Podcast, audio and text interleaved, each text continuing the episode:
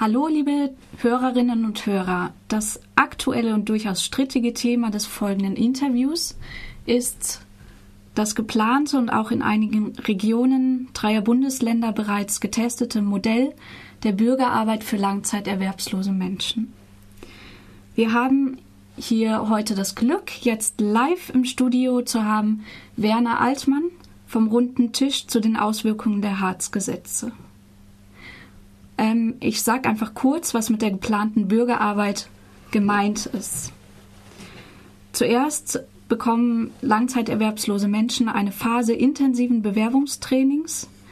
Entweder sie finden dadurch eine reguläre Arbeitsstelle oder aber sie bekommen ein Angebot einer sogenannten Bürgerarbeit.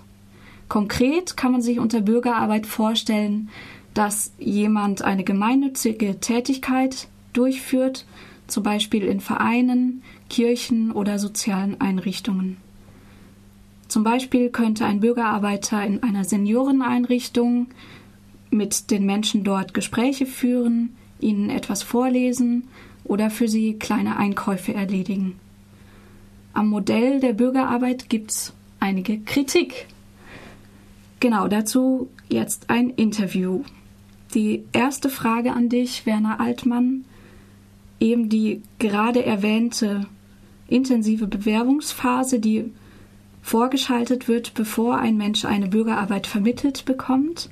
Ist das nicht eigentlich besser, als sofort eine schlecht bezahlte Bürgerarbeit vermittelt zu bekommen, bei der man zum Beispiel in Sachsen-Anhalt oder Thüringen im Schnitt bei 30 Stunden pro Woche 710 Euro brutto verdient?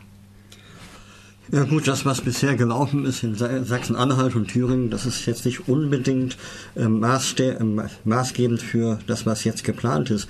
Die Sache mit der äh, vorgeschalteten Aktivierungsphase, wie es so schön heißt, ist natürlich im Prinzip Schwachsinn, denn im Prinzip äh, ist ja so, dass die eigentlich in, jetzt schon gezwungen sind, sich zu bewerben und äh, auf, auf Stellenangebote zu reagieren, auch selber zu suchen. Es mhm. macht eigentlich keinen Sinn, daraus eine noch verstärkte äh, Aktivierungsphase zu machen, weil es die Jobs, um die sie sich bewerben sollen, ja im Prinzip gar nicht gibt. Und außerdem, behaupte ich jetzt mal, ist es ohnehin Aufgabe der Sachbearbeiter dafür zu sorgen, dass die Leute sich bewerben und alles tun, um aus dem Arbeitslosengeld-2-Bezug wieder herauskommen. Das ist also ein ganz normales Alltagsgeschäft.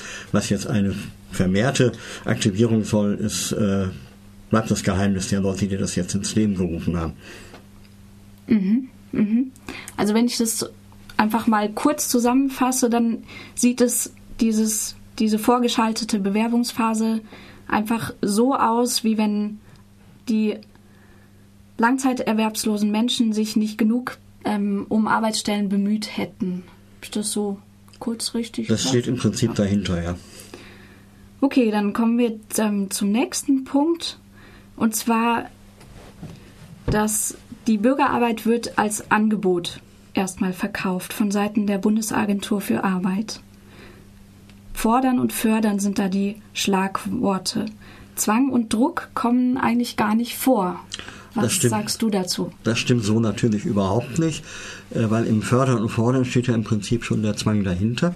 Es wird ja gesagt, äh, wir fordern erstmal von dir ganz bestimmte Sachen und wenn du das nicht tust, dann fördern wir dich nicht. Das ist also, äh, da beruht, man so viel Leistung auf Gegenleistung. Dagegen wäre jetzt erstmal noch nichts zu sagen.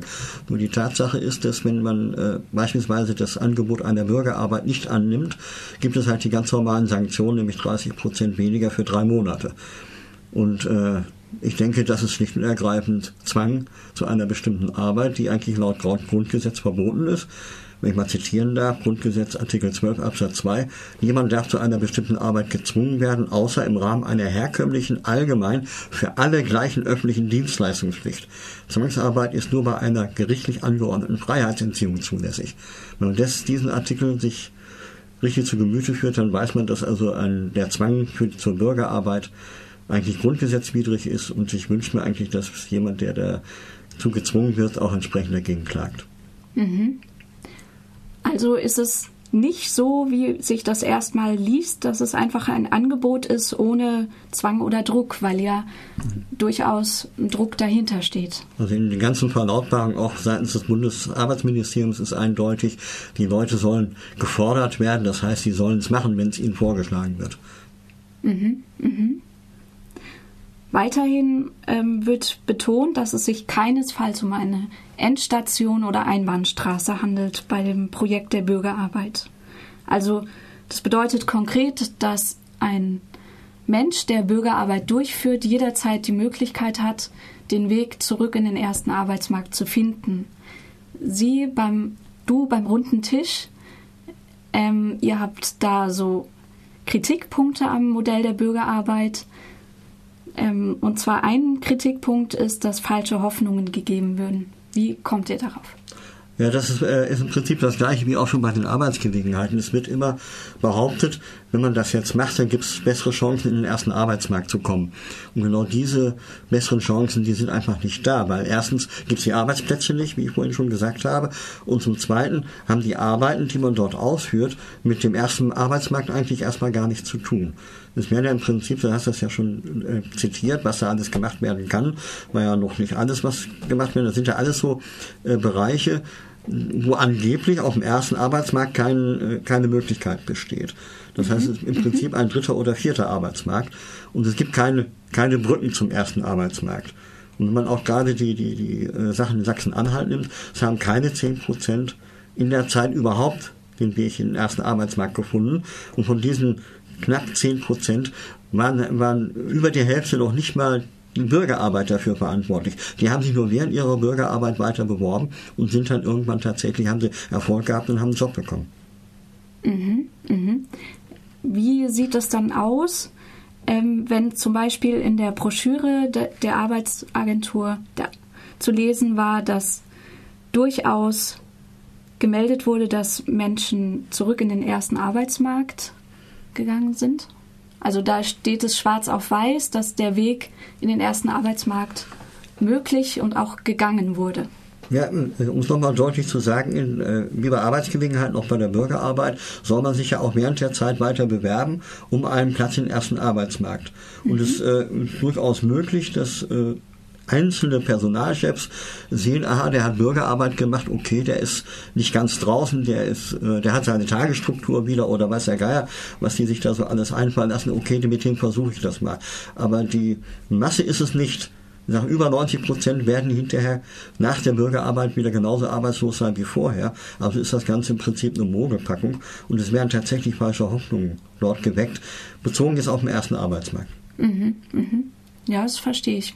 Klingt sehr frustrierend als erwerbsloser Mensch, erstmal diese Hoffnung gemacht zu kriegen und dann sich anzustrengen für eine neue Stelle im ersten Arbeitsmarkt und dann trotzdem zu merken, es ist schwierig bis unmöglich.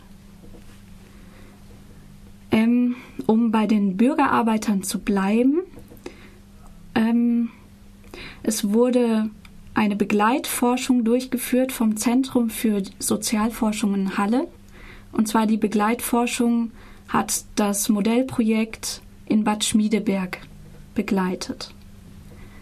Dort wurden Bürgerarbeiter selbst gefragt, ja, wie sie ihre Arbeit empfinden, wie sich das anfühlt, was sich für sie verändert hat. Daraufhin haben durchaus viele rückgemeldet, dass sie für sich selbst einen Zugewinn an Motivation und Selbstwertgefühl verspüren. Ist dann nicht eigentlich das Modell der Bürgerarbeit ein Projekt, was Menschen glücklich macht? Nein, äh, würde ich erstmal darauf antworten. Solange es freiwillig wäre, ja. Also ich denke, wenn das frei, wenn das ein Angebot wäre, was, wo man, was man freiwillig annehmen kann, könnte ich mir vorstellen, dass unter den gegebenen Bedingungen 900 brutto und äh, äh, eventuell sogar Tariflohn, also in den Bereichen, wo äh, die, die, die Träger von solchen äh, Arbeiten, die äh, an Tarifverträge gebunden sind, müssen den Tarifvertrag anwenden. Diese 900 ist also praktisch nur das, das Mindeste, was da bezahlt werden muss. Äh, dann kann ich mir das vorstellen, dass da viele das machen wollen, um sich auch damit ihre eigene Bestätigung wieder zu holen. Aber solange es unter Zwang passiert, wird ein Großteil eben das auch anders sehen, weil sie es dann gezwungen sind, das zu machen. Von daher gesehen kann ich der, der, den Leuten, die das äh, in Angriff genommen haben, eigentlich nur raten, diesen Zwangscharakter wegzunehmen. Dann könnte es passieren, dass es tatsächlich nicht ganz so schlecht aussieht. Vor allen Dingen, das muss man dabei halt sehen, dass im Gegensatz zu den Arbeitsgelegenheiten mit Mehraufwandsentschädigung ja für die, da auf der Basis von 900 Euro Rentenversicherungsbeiträge gezahlt werden, bei der bei der Arbeitsgelegenheit nur, nur auf äh, Basis von 240 Euro. Das ist ein ziemlich großer Unterschied. Also von daher gesehen wäre das auch noch ein Vorteil. Aber ansonsten, wie gesagt, der Zwangscharakter muss einfach weg. Mhm. Also würdest du sagen, wenn das wirklich ein Angebot wäre, ohne Zwang und ohne Kürzungen von irgendwelchen anderen ähm, Zusatzbeiträgen, dann wäre das durchaus positiv. Ich äh, muss möchte noch hinzusetzen, was ich auch für sehr wichtig finde, dass halt nicht nur die äh, Renten-, Kranken- und Pflegeversicherung bezahlt wird, sondern auch die Arbeitslosenversicherung. Halte ich eigentlich mhm. für unabdingbar. Ich finde es eine Diskriminierung von den Leuten, die also sozialversicherungspflichtig tätig sind, dass also genau das nicht bezahlt wird. Ja, ja. Mhm. Ähm, jetzt ein weiterer ganz wichtiger Punkt, nämlich ins Auge springt ja eigentlich sofort, dass wenn Bürgerarbeit gering entlohnt ist, dass es dann naja, ähm, Arbeitgeber gerne nutzen würden und reguläre Arbeit ähm, ersetzen würden durch Bürgerarbeit. Diese Gefahr besteht durchaus und dieser Gefahr wird aber begegnet im Modell der Bürgerarbeit, dass nur solche Tätigkeiten, die sonst keiner machen würde, als Bürgerarbeit eingesetzt werden. Da ist es doch eigentlich positiv, denn nun soll die bisher unerledigte Arbeit erledigt werden. Also bekommen zum Beispiel alte Menschen mehr menschliche Zuwendung. Das ist gut, oder? Ich denke, das gehört eigentlich zu den Grundaufgaben einer, eines Seniorenheims beispielsweise, die nicht nur als äh, aufzubewahren und, und abends wegzuschließen und dafür zu sorgen, dass sie nicht, sich nicht, nicht wehtun, sondern die, die Frage ist natürlich, oder die, für mich gehört zu den Aufgaben auch, genau diese menschliche Zuwendung mit zu leisten. Und wenn sie das nicht können, also ich behaupte, es gehört zu den primären Aufgaben eines Seniorenheims oder äh, Altersheim, ganz wie man das nennen will, genau diese ganzen Sachen zu leisten. Dass sie es nicht machen, hat was damit zu tun, dass, dass sie mit dem Altersheim oder mit dem Seniorenheim Gewinn machen wollen. Und dann wollen sie natürlich möglichst wenig Lohnkosten haben. Und das heißt, es wird irgendwo, wo es nur geht, eingespart. Und dann werden solche Sachen eben nicht gemacht. Und da, von daher gesehen ist die Bürgerarbeit für mich eigentlich eine Mogelpackung oder auch für einen runden Tisch eine Mogelpackung, weil damit äh, tatsächlich Arbeitsplätze im ersten Arbeitsmarkt äh, äh, gestrichen werden und zwar zunehmend gestrichen werden.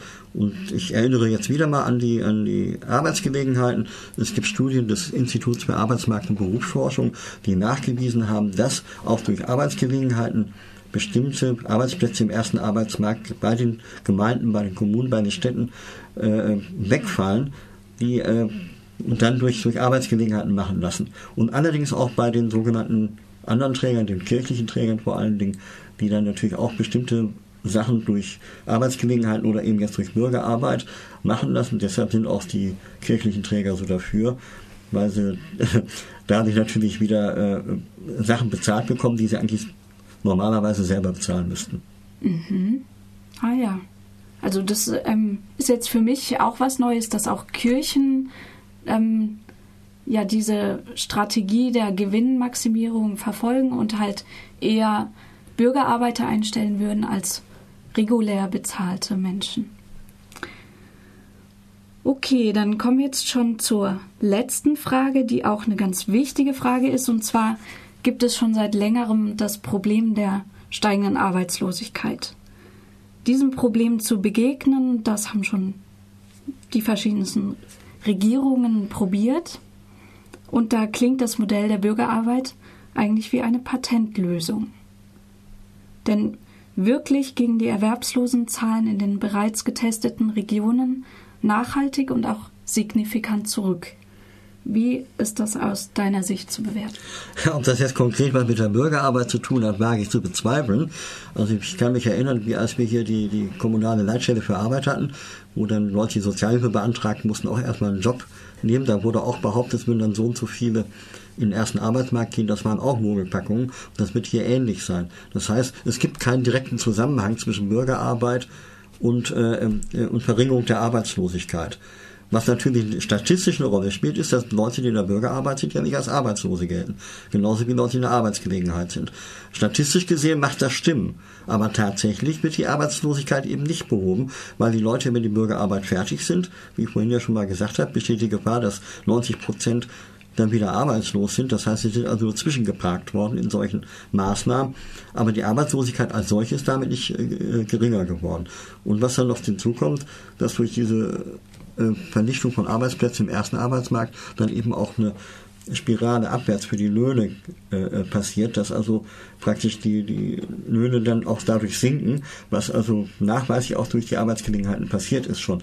Und ich denke, das ist eine Gefahr, die sehr groß ist und, die, und deshalb auch aus dem Grund ist es abzulehnen, die Bürgerarbeit abzulehnen und die Tatsache, dass da in den Modellregionen die Arbeitslosigkeit tatsächlich gesunken ist, sollte man genauer auf die Ursachen des, der, der, der neuen Arbeitsplätze mal gucken, ob vielleicht nicht andere Ursachen verantwortlich sind und nicht gerade die Bürgerarbeit.